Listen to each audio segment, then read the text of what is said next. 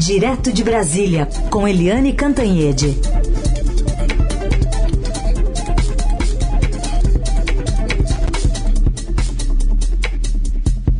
Oi, Eliane, Oi, bom dia. Oi, bom dia, Raíssa Carolina, ouvintes. Oi, Eliane, bom dia. Bom, a gente estava falando aqui no dia que o país ultrapassa né, esses 261 mil mortos pela doença. A gente também viu governadores de 14 estados dizendo estar no limite, pedindo ao presidente esforço por mais vacinas. Municípios também cobram vacinação é, em massa urgente.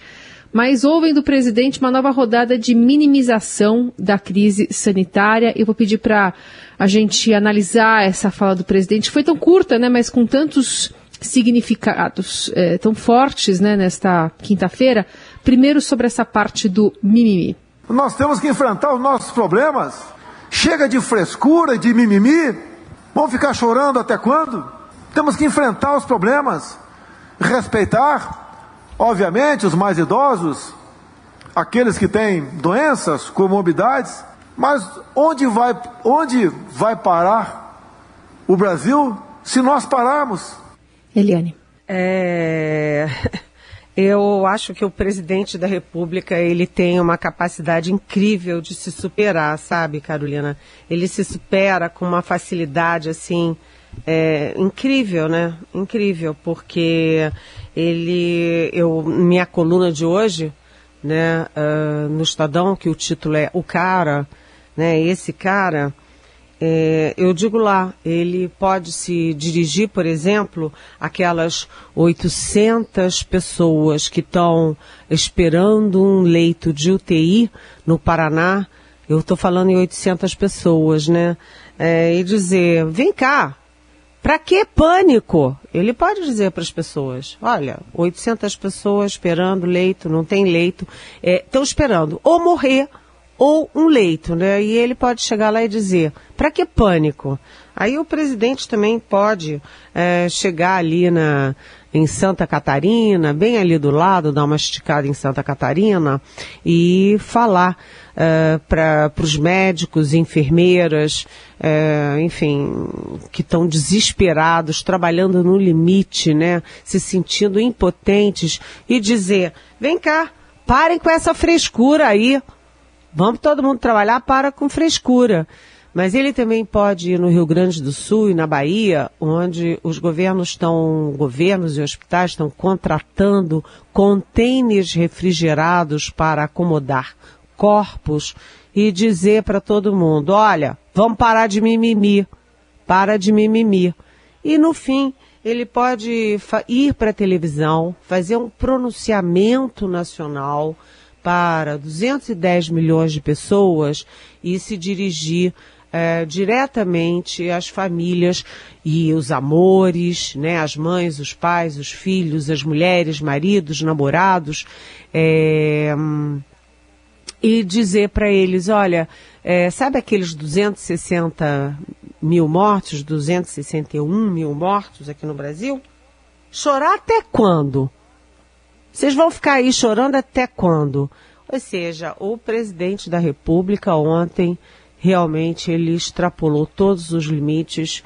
Há uma comoção nacional com as falas do presidente da República. O presidente da República que não cuidou da pandemia, que não é, defendeu o isolamento social defendido no mundo inteiro é, como forma de conter a, a, circulação do vírus, a propagação e as mortes, né, e a própria economia, a destruição da economia.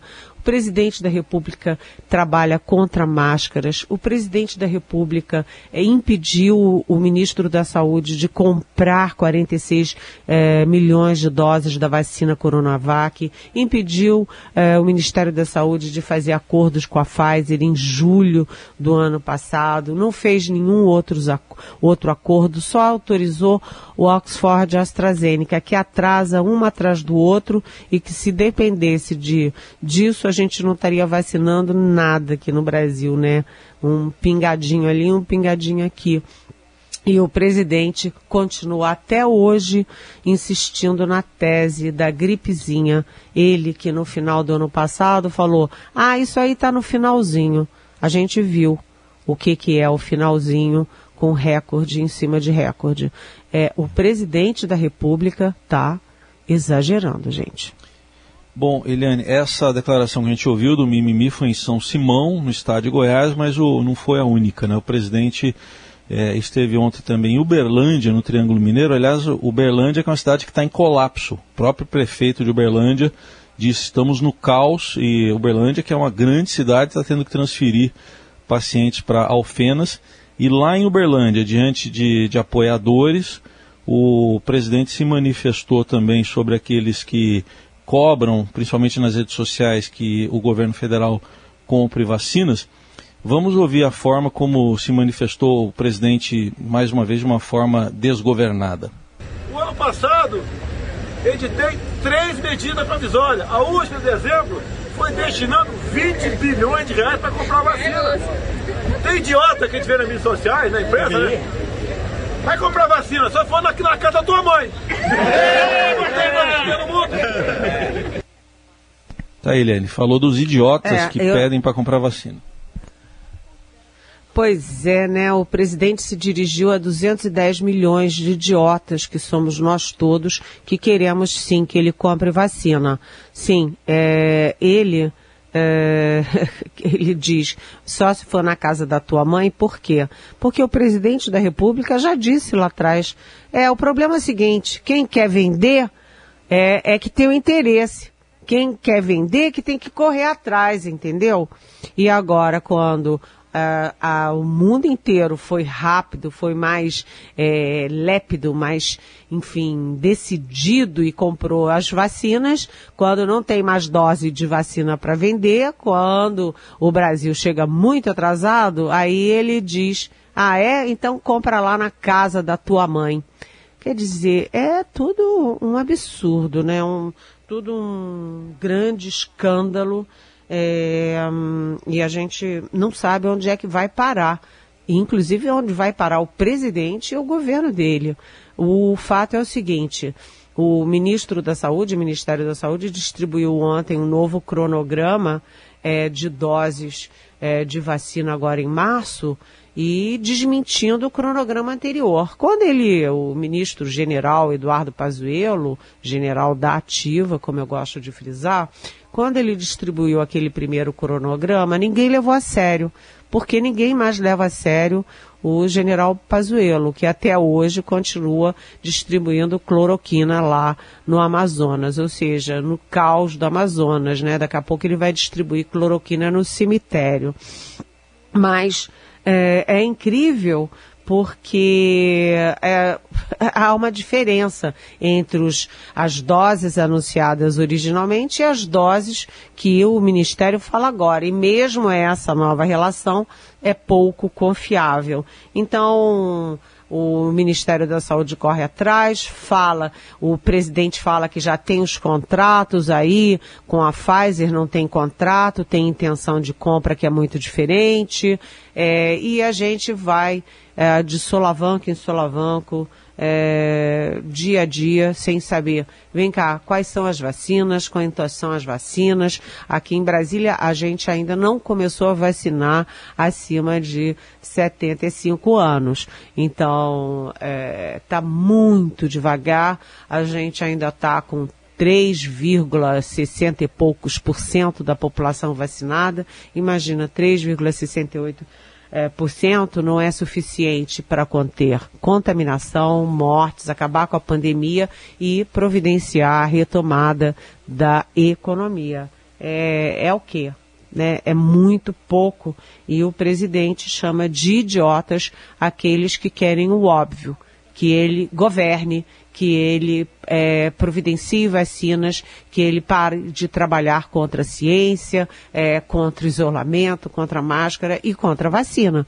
Porque o presidente já disse, eu não vou me vacinar e pronto. Ou seja, se você pegar a coleção de frases do presidente da República, é, é uma aberração, gente. É uma lista de aberrações. Vou colocar aqui para você, Eliane, uma dúvida do ouvinte Antônio. Meu nome é Antônio, eu ouço vocês todos os dias e estou aí na, no sofrimento junto com vocês. Sou da, da área da saúde, então também está bem difícil. É, diante dessas atrocidades todas que a gente vê diariamente o, o nosso presidente da República cometer, não vai existir ou não existe nenhum, nenhum é, é, processo legal é, que ele possa responder é, criminalmente por isso? É, oi, Antônio. Primeiro, bem-vindo. Segundo, olha, nossa extrema solidariedade e nosso extremo obrigada a você aos todos os seus colegas do país inteiro que estão enfrentando essa barra aí.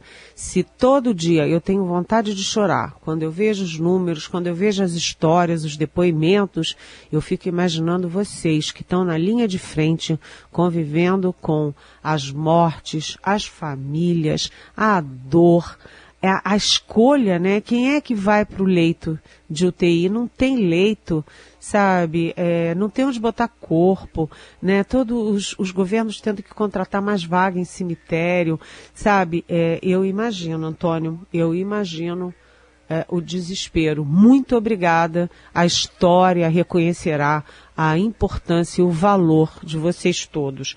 Mas é o seguinte, o, o senador Tasso Gereissati, do PSDB do Ceará, ex-governador do Ceará, inclusive, deu uma entrevista para o nosso Estadão em que ele diz, é, tem que parar esse cara.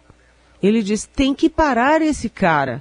O problema é o seguinte, o Rodrigo Maia saiu da presidência da Câmara e não acatou nenhum dos sessenta e tantos pedidos de impeachment.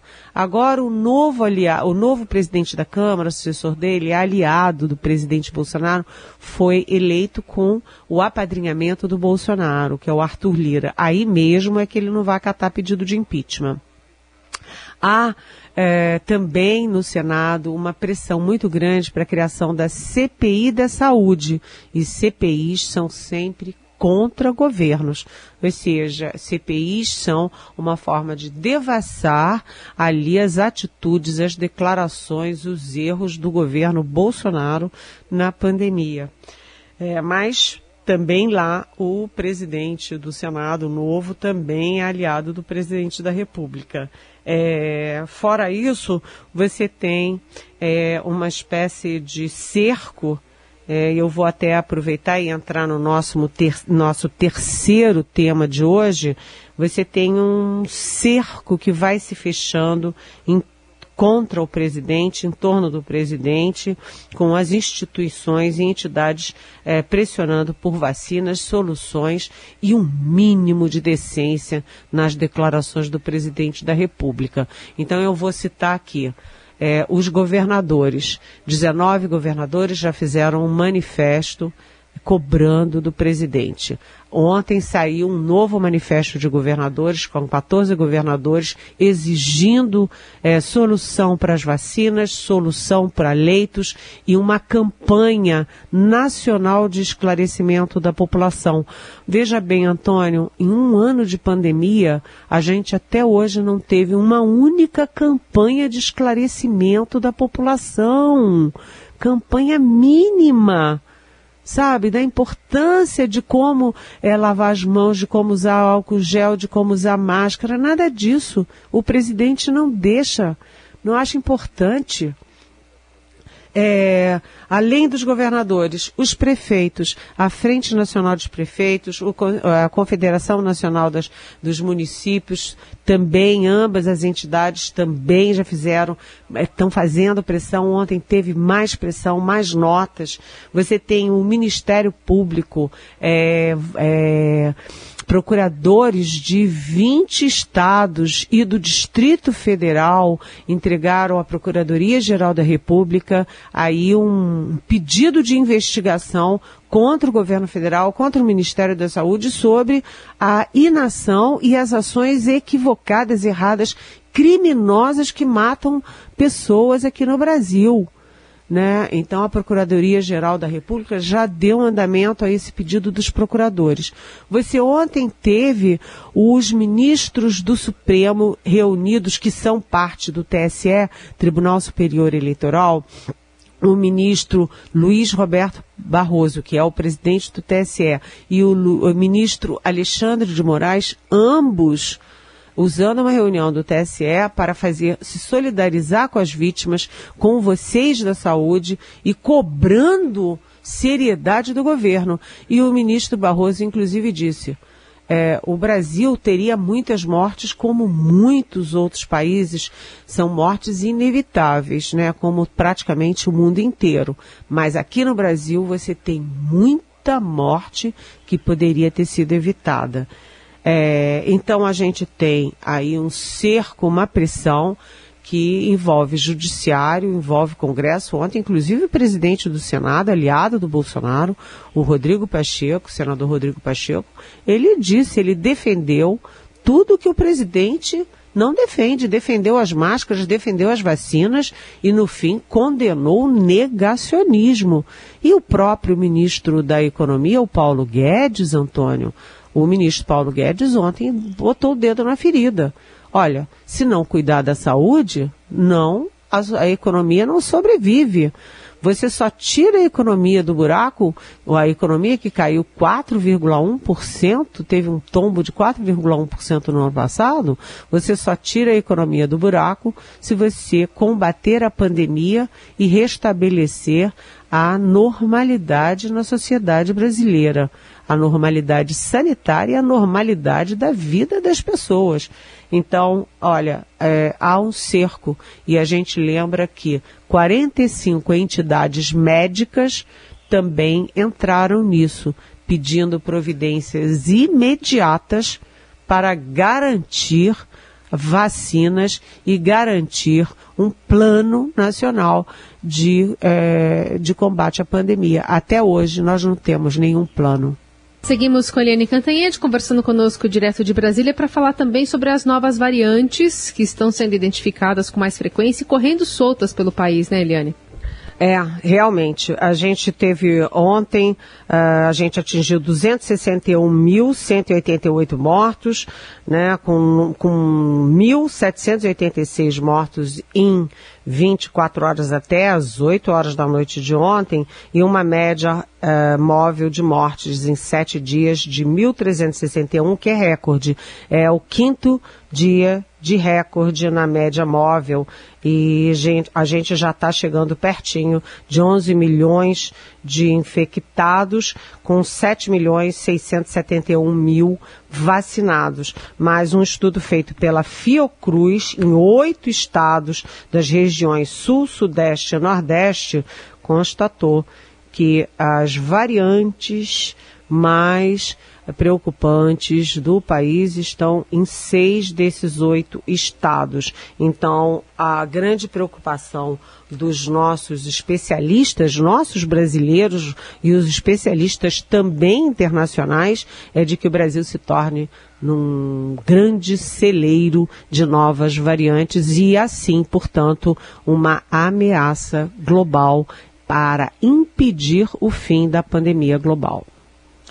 Bom, tem mais pergunta de ouvinte, Eliane. A Ellen, ela está até fazendo um, uma espécie de um cálculo político aqui na pergunta. Ela está perguntando, quando o presidente fala aí sobre isso aí, todas essas declarações que a gente já ouviu aí no, no primeiro bloco, que você comentou, se ele não considera que todas essas pessoas que estão sofrendo com a Covid têm uma rede de parentes e amigos que são eleitores, e será que votariam nele? Ela quer saber se ele passaria também um segundo mandato só fazendo campanha, como está fazendo agora.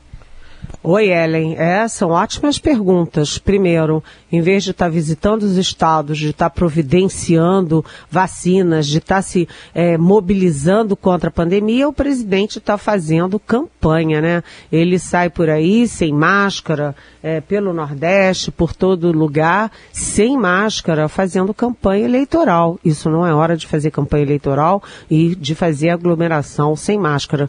Mas o pior, Ellen, é que você viu que tem aquelas, aqueles, aquelas pessoas que ficam gritando mito, mito e aplaudindo quando ele fala essas barbaridades. Então, a, o negacionismo, ele é uma doença e o bolsonarismo virou uma seita.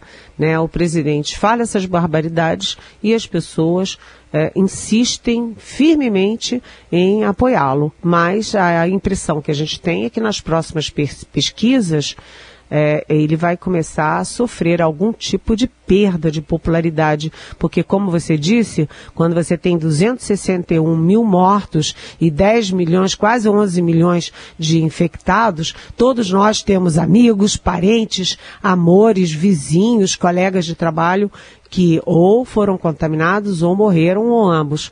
E é, é impossível alguém poder é, ouvir calado essas coisas que o presidente fala, né, Ellen? Muito bem. A gente lembra que você manda sua pergunta aqui para Eliane, pelo nosso WhatsApp, pelas redes sociais com a hashtag Pergunte para Eliane. E essa coluna também fica disponível em podcast para você ouvir e compartilhar por aí os comentários da Eliane, que está sempre a partir das nove aqui no Jornal Dourado. Eliane, a gente volta a falar na segunda-feira. Um bom fim de semana. Beijão, até segunda.